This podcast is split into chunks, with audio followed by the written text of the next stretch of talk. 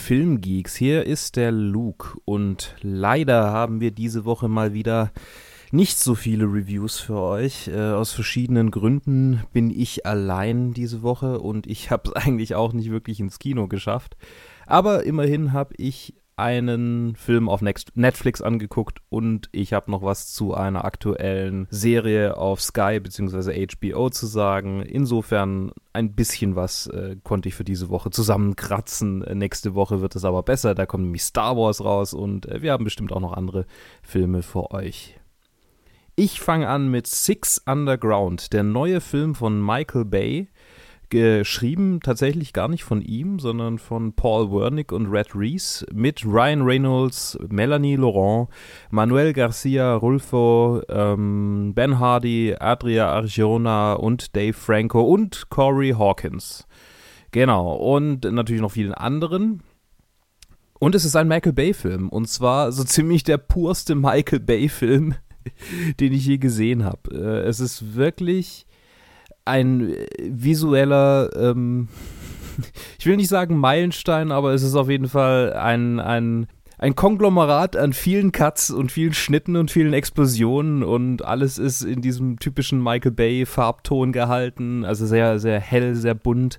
Ähm, die, wir haben, wir haben häufig ähm, Zeitlupensequenzen und äh, 30 Cuts innerhalb einer Sekunde und äh, dann pathetische Monologe von äh, Charakteren, während die Sonne hinterhin aufgeht und also quasi alle Michael Bay Tropes, die man sich überhaupt vorstellen kann und natürlich auch ähm, äh, seinen Sexismus, also es ist sehr, ähm, Frauen werden sehr objektifiziert äh, und ja, äh, es ist quasi das, was man erwarten würde, wenn man hört, ah ja, ein neuer Michael Bay-Film. Und was das hier einzigartig macht, ist, dass Netflix ihm halt freie Hand gelassen hat, wie sie das so machen.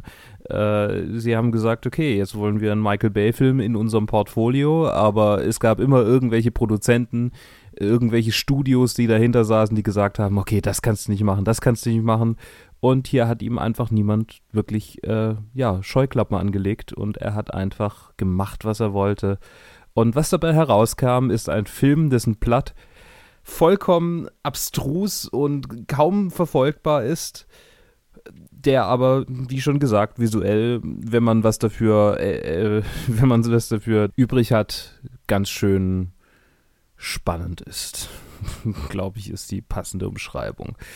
Genau, was ist der Plot? Der Plot, äh, lass mich kurz überlegen. Ich habe den Film heute erst gesehen, aber ich habe schon die Hälfte wieder vergessen.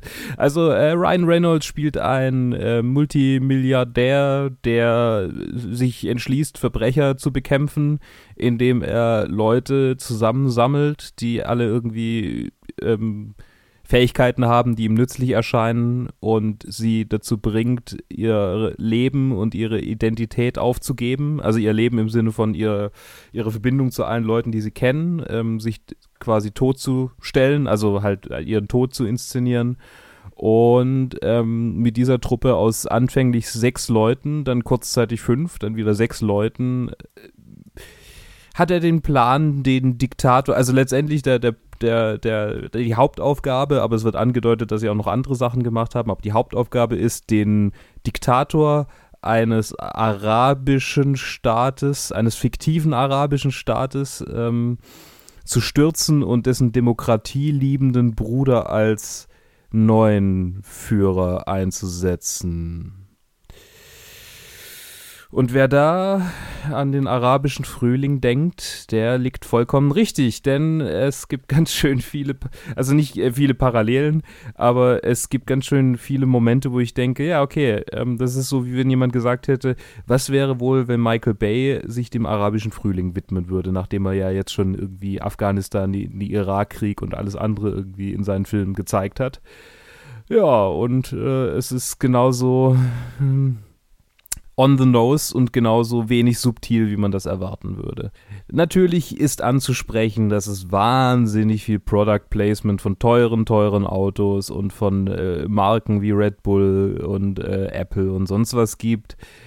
Es ist keine große Überraschung, dass die Filme von ihm wie ein einziger großer Autocommercial gedreht sind und wahrscheinlich auch großteilig, also mit da, dadurch finanziert wurden. Ich weiß, dass das Budget bei 150 Millionen lag. Äh, er hat natürlich auch ein paar große Schauspieler, äh, zumindest einen wirklich großen Schauspieler und einige mittelgroße bis größere Schauspieler engagiert.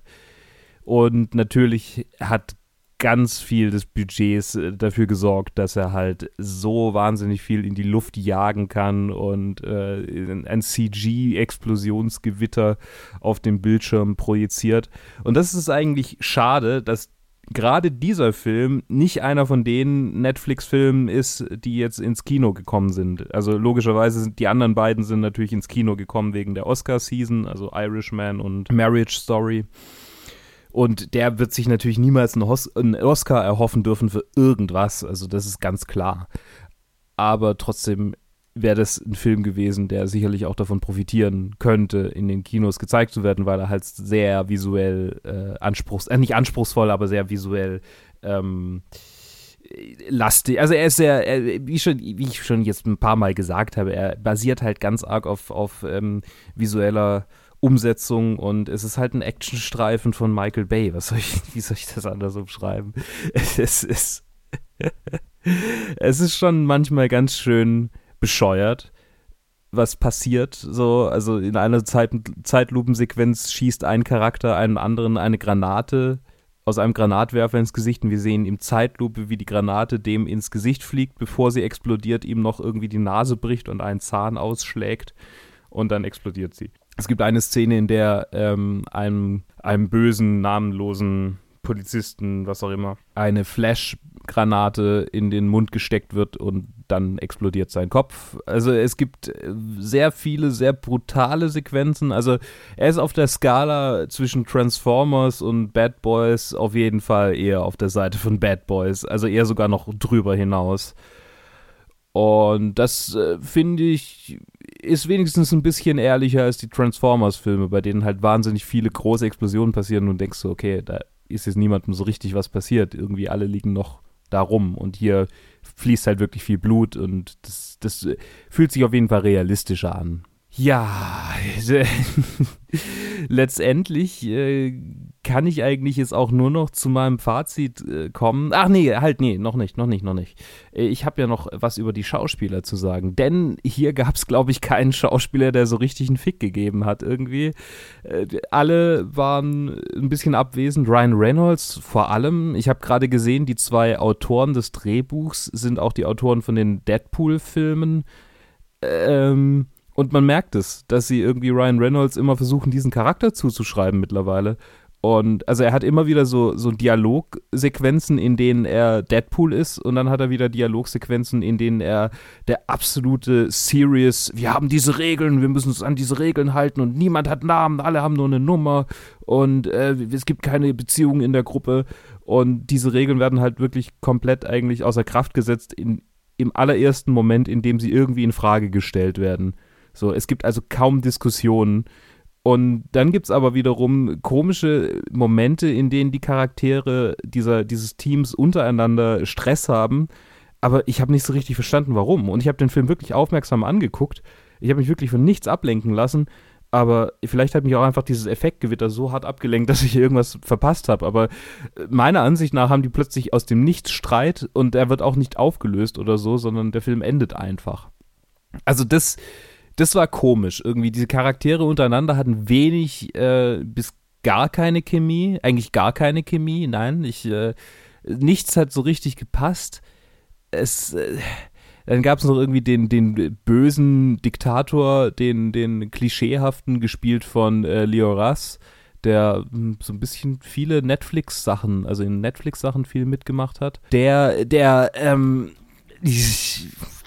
ja, ist halt der klischeehafte böse Diktator. Und dann gibt es noch seinen Bruder, den in Anführungsstrichen Demokratieliebhaber, der aber hinterher auch im Prinzip eine Militärdiktatur installiert. Naja, okay, ich meine, äh, der, der hat mich ein bisschen an äh, Ben Kingsleys Charakter in, äh, ah nee, das stimmt nicht. Er hat mich eigentlich ja nicht so, äh, doch, es gibt so einen Moment, an dem er mich so ein bisschen an Ben Kingsleys Charakter aus Iron Man 2 oder 3, Iron Man 3 erinnert hat. So der Typ, der halt irgendwie Angst hat und vor sich hin murmelt und ja. Und plötzlich war er dann aber wieder der Staatsmann, der äh, alles richtig macht. Also es ist, das war auch so, das war auch komisch.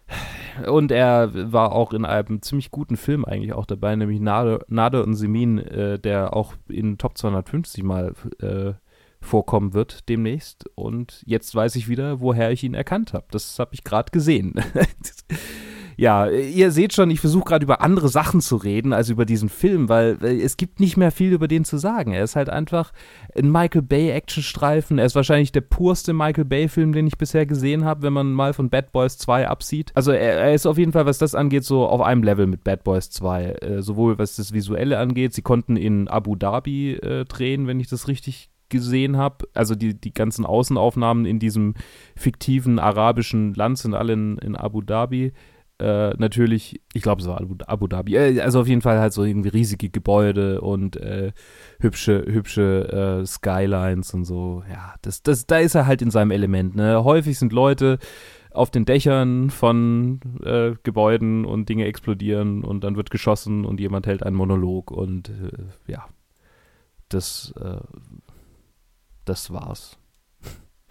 Melanie Laurent hat genau hat noch weniger einen Fick gegeben als Ryan Reynolds. Sie war eigentlich die ganze Zeit gelangweilt. Das fand ich, das fand ich ganz passend. Das hat so auch meine Gedanken zu vielen Momenten des Films ganz gut äh, wieder äh, aufgefangen.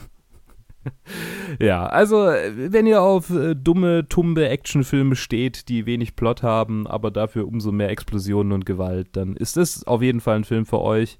Und wenn nicht, dann nicht.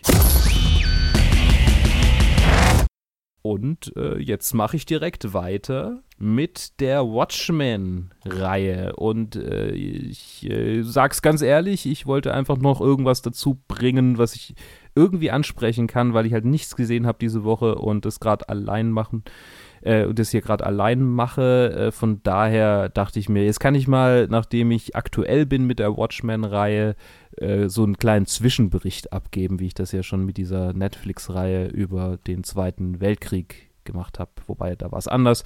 Bei Watchmen ist es ja so, äh, da kommt äh, eine Folge nach der, äh, also eine Folge pro Woche raus. Äh, ähm, diese Woche kommt die vorvorletzte Folge raus und am 23. Dezember dann die vorletzte und vermutlich am 30. dann die allerletzte Folge. Es ist eine neunteilige Reihe, einstündige Episoden und es spielt im Watchmen-Universum. Wem das nicht sagt, Watchmen ist ein Graphic Novel ähm, von, oh Gott, jetzt ähm, bringe ich mich gerade selber in die Bredouille. Vielleicht sage ich einfach nicht, von wem es ist. Ich besitze es, aber ich weiß gerade nicht mehr, wer es geschrieben hat. Ich glaube, es war irgendwie DC besitzt es mittlerweile. Ähm, ich weiß aber nicht mehr, wer es war. Äh, auf jeden Fall geht es in Watchmen um eine alternative Geschichte der Erde oder der von Amerika vor allem, in der äh, maskierte Helden das Verbrechen bekämpfen, aber niemand von denen hat so richtig krasse übernatürliche Fähigkeiten, anfangs zumindest. Und der Film versucht äh, zu erforschen, was die Implikationen davon sind. Oder nicht der Film, das Graphic Novel. Und ein Mitglied dieser äh, Heldengruppe, also der zweiten Heldengruppe. Es gibt quasi eine erste Heldengruppe, die Minutemen, die werden dann irgendwann aufgelöst und werden zu den Watchmen. Und ein Mitglied, das dann dazu stößt zu den Watchmen, ist Dr. Manhattan, ein ehemaliger äh, Physiklaborant, äh, der in einem Atomreaktor oder sowas in der Richtung, irgendeinem so Teilchen, Partikelbeschleunigungsdingens äh, eingeschlossen wird und äh, komplett seinen Körper verliert, also komplett zerstört wird quasi, äh, der als quasi omnipotente Gottheit wieder geboren wird. Und äh, quasi er kann sich wahnsinnig groß machen, er kann einfach Materie zu Staub, also nicht zu Staub zu fallen lassen, aber Materie komplett zer, zer, zerblasen. Also er kann einfach Menschen quasi in nichts auflösen, also nicht in nichts auflösen, aber schmelzen lassen und, und er zerstört Panzer irgendwie mit einem Fingerschnipsen und er ist halt quasi die neue Waffe der USA und ähm, da fängt die alternative Geschichte so richtig an, dadurch, dass die USA diese Waffe hat in Form dieses, dieses, dieses Wesens, äh, schafft, schaffen sie es tatsächlich, den Vietnamkrieg zu gewinnen. Und so wird Richard Nixon dann für eine dritte Amtszeit äh, verpflichtet und äh, ne, die Konservativen reagieren ewig und drei Tage.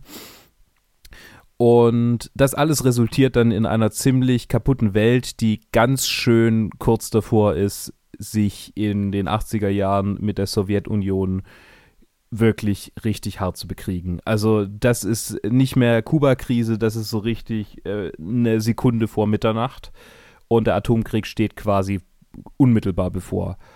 Und im Graphic Novel und im Film äh, wird dann erzählt, und das werde ich jetzt auch nicht spoilern, wird dann erzählt, wie Mitglieder dieser Gruppe dafür sorgen, dass ähm, das nicht passiert. Genau. Und der Ausgangspunkt der Serie ist ein paar Jahre, ein, ich glaube 20 Jahre, also ungefähr in unserer Zeit, nee, dann wären es ja 40 Jahre. 40 Jahre nach den Ereignissen von Watchmen, dem Film bzw. dem Graphic Novel. Und wir verfolgen die Geschichte einer Polizistin in der Stadt Tulsa, der real existierenden Stadt Tulsa, in der in den 20er Jahren eine äh, Rassenunruhe äh, stattfand. Das ist auch real passiert tatsächlich. Ähm, das war eine Stadt, in der überdurchschnittlich viele befreite Sklaven gewohnt haben und Nachfahren schon, also Nachkommen von befreiten Sklaven und vor allem viele ähm, verhältnismäßig reiche äh, schwarze Menschen, äh, also äh, schwarze. Und äh, das hat natürlich vielen Weißen in der Gegend nicht gefallen, zumal Tulsa, äh, ich glaube, es ist North Carolina, also auch Südstaaten, äh, ne, also Rassisten und so. ähm, und da sind dann halt irgendwie Leute eingefallen und haben ähm, die Geschäfte zerstört, die Leute getötet und sind sogar mit einem Flugzeug drüber geflogen und haben irgendwie von dort aus auf die Menschenmenge runtergeschossen. Also es war eine richtig, richtig üble Hinrichtung von, also schon, schon wirklich ein Rassenkrieg, ein kleinerer. Ähm, und in dieser Stadt spielt die Serie und die Rassenkriege und die, diese, diese Unruhen haben sich fortgesetzt in der Zeit äh, nach, nach den Watchmen, in der Zeit nach dem Atom, äh, nach dem Fast-Atomkrieg. Und aufgrund äh, von Übergriffen durch eine ähm, von, von Ku Klux Klan inspirierten äh, White Supremacists äh, sind die Polizisten in dieser Stadt nun dazu übergegangen, sich selbst Masken überzuziehen und alternative Persona äh, anzunehmen. Also die äh, Hauptperson Angela Abar heißt Sister Knight und hat halt irgendwie eine Maske über. Ähm, dann spielt noch, oh, wer spielt, äh, wer spielt noch einen der ähm, der Polizisten. Es gibt noch, genau, Andrew Howard, der spielt Red Scare, einen, einen russischstämmigen Polizisten. Tim Blake Nelson spielt Looking Glass, äh, äh, der, der ein, eine Durchsicht, also eine, eine, verspiegelte Maske auf hat. Und ähm, es wird natürlich auch viel erwähnt, äh, was so in den, im Graphic Novel vorkam und viele Figuren tauchen wieder auf. Und also jetzt an dieser Stelle für diejenigen, die das Graphic Novel kennen, die den Film von äh, Zack Snyder kennen, die Serie ist richtig gut und sie macht einige mutige Entscheidungen und viele Fans der Buch, äh, der, des Graphic Novels haben die Serie ähm, ja stark kritisiert wegen diesen, wegen diesen mutigen Veränderungen. Vor allem natürlich, weil es um äh, die, das Verhältnis zwischen, äh, zwischen Hautfarben in den USA geht. Das ist ganz klar, ist offensichtlich das Hauptthema der Reihe und es stößt, stößt natürlich vielen Leuten sauer auf, weil ähm, die Watchmen äh, Graphic Novel hat nicht unbedingt dieses Thema in, ins Zentrum gestellt. Es kam vor, aber es war nicht unbedingt zentrales Thema. Was aber erwähnt wurde, war, war schon also das politische Spektrum und ähm, Nixon wurde natürlich erwähnt, aber, aber es war nicht, es war nicht in dem Maße. Und ich finde es gut, dass es in die Richtung geht, weil die politischen Implikationen waren schon da und die, die ungefähre Richtung, in die, in die, glaube ich, auch so die Einstellung der Autoren ging, ist auch da. Insofern, ich finde es nachvollziehbar, aber es gibt viele Leute, die es nicht nachvollziehbar finden. So. außerdem haben wir äh, hier eine, eine Verstrickung von so vielen verschiedenen Charakteren und so vielen verschiedenen Storylines, dass es schon ganz schön, äh, ganz schön äh, verwirrend wird irgendwann mal. Also das war im Graphic Novel noch einigermaßen überschaubar. Es waren zwar auch mehrere Plotlines, aber die sind schön ineinander gewoben gewesen und hier ähm, wird eigentlich nach und nach so die Geschichte von einzelnen Leuten erzählt. Und äh, es ist wirklich eine, eine spannende, intelligente und äh, auch also nicht schwer verfolgbare, aber eine wirklich, also eine Serie, bei der man aufmerksam zugucken muss, bei der man sich wirklich, wirklich am Riemen reißen muss und nicht irgendwie mal hin und wieder aufs Handy guckt, sondern bei der man wirklich aufmerksam dabei bleibt, um alles mitzukriegen. Ähm, und es ist wirklich einfach eine, eine richtig gute, spannende, ähm, man könnte sagen, Mystery Crime Action Serie. Also ich würde sie mit den, mit den Netflix Marvel Serien in gewisser Weise vergleichen, als dass die halt auch ein zentrales Thema haben, äh, ein Mystery, das quasi, das quasi gelöst werden muss und natürlich auch viele Actionsequenzen und gleichzeitig die Charaktere, die zueinander finden, die zu sich finden, die alle ihre Probleme haben, mit denen sie strugglen und insofern ist es schon vergleichbar mit diesen Marvel-Netflix-Serien, aber ich finde, es ist qualitativ auf jeden Fall auf der Höhe mit den besten davon. Also auf Höhe mit ähm, Daredevil Season 2 würde ich, würd ich äh, Watchmen auf jeden Fall stellen bisher. Es ist natürlich noch nicht zu Ende, deshalb ist das, kann ich da kein finale, keine finale Aussage dazu machen, aber bisher ist es wirklich ein, ein, ein subversiver Spaß äh, Spaß ist das falsche Wort, ein, eine entspannende, subversive Geschichte über, ähm, über Rassenspannungen, wobei das Wort ist ja auch nicht okay, äh, über, über Spannungen zwischen dunkelhäutigen Menschen und äh, äh weißen Menschen in den USA. So, das. Und ähm, ja, ihr, man kann sich natürlich denken, dass die, dass die Rassisten äh, hier die Folgen alle gedownvotet haben und tatsächlich habe ich kürzlich gesehen, als ich mal danach geguckt habe, äh, wie die Folgen bewertet sind. Bei den ersten drei, vier Folgen haben sie alles gedownvotet. Bei den ersten drei auf jeden Fall. Bei der vierten weiß ich nicht mehr. Da sieht es dann schon ein bisschen besser aus. Und ab der fünften haben sie einfach durch, durchweg 9,2, 9,3 und sogar 9,6 in der in der in den USA aktuellen Folge, also in der vorletzten Folge. Die kommt bei uns ja erst in zwei Wochen raus. Anderthalb. Also die Rassisten sind auf jeden Fall da. Es gibt viele äh, negativen Reviews, bei denen man klar rauslesen kann, ähm, warum diese Reviews negativ sind. Ähm, und ich bitte euch, falls ihr irgendwie äh, gehört habt, so, ah, das sollte, äh, das soll ja irgendwie nicht so gut sein, die Serie. Lasst euch von mir gesagt sein, die Serie ist wirklich, wirklich, wirklich gut. Und ich hoffe, dass sie auch auf dem Niveau endet, auf dem sie bisher läuft. Und ja, genau. Ich kann es euch nur ans Herz legen, falls ihr Sky habt, äh, falls ihr irgendwie an HBO rankommt. Äh, die Serie lohnt sich. Schaut einfach mal rein. Die erste Folge wird euch garantiert in ihre Fänge äh, reißen. Wenn sie es nicht tut, dann ist die Serie wahrscheinlich nichts für euch genau, das ist alles, was ich aktuell zu Watchmen sagen kann. Ich habe überlegt, ob ich irgendwie, ich habe, äh, ob ich jetzt noch für die nächsten Episoden so einzelne ähm, Breakdowns machen soll, nachdem sie rausgekommen sind, also in den Reviews dann jeweils kurz über die aktuelle Episode rede, wie wir das bei Game of Thrones gemacht haben. Einfach weil ich es gerade angemessen finde, weil die Folgen alle so wahnsinnig gut sind. Äh, wenn ihr das äh, gut fändet, dann lasst es mich wissen. Vielleicht mache ich so oder so. Genau.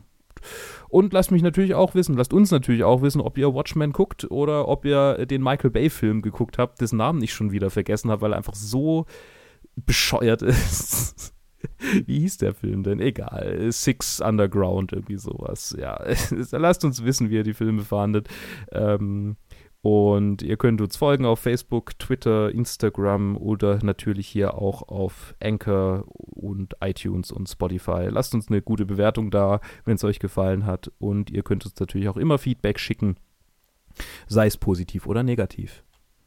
Und ich wünsche euch eine gute Zeit. Bis dahin, auf Wiedersehen.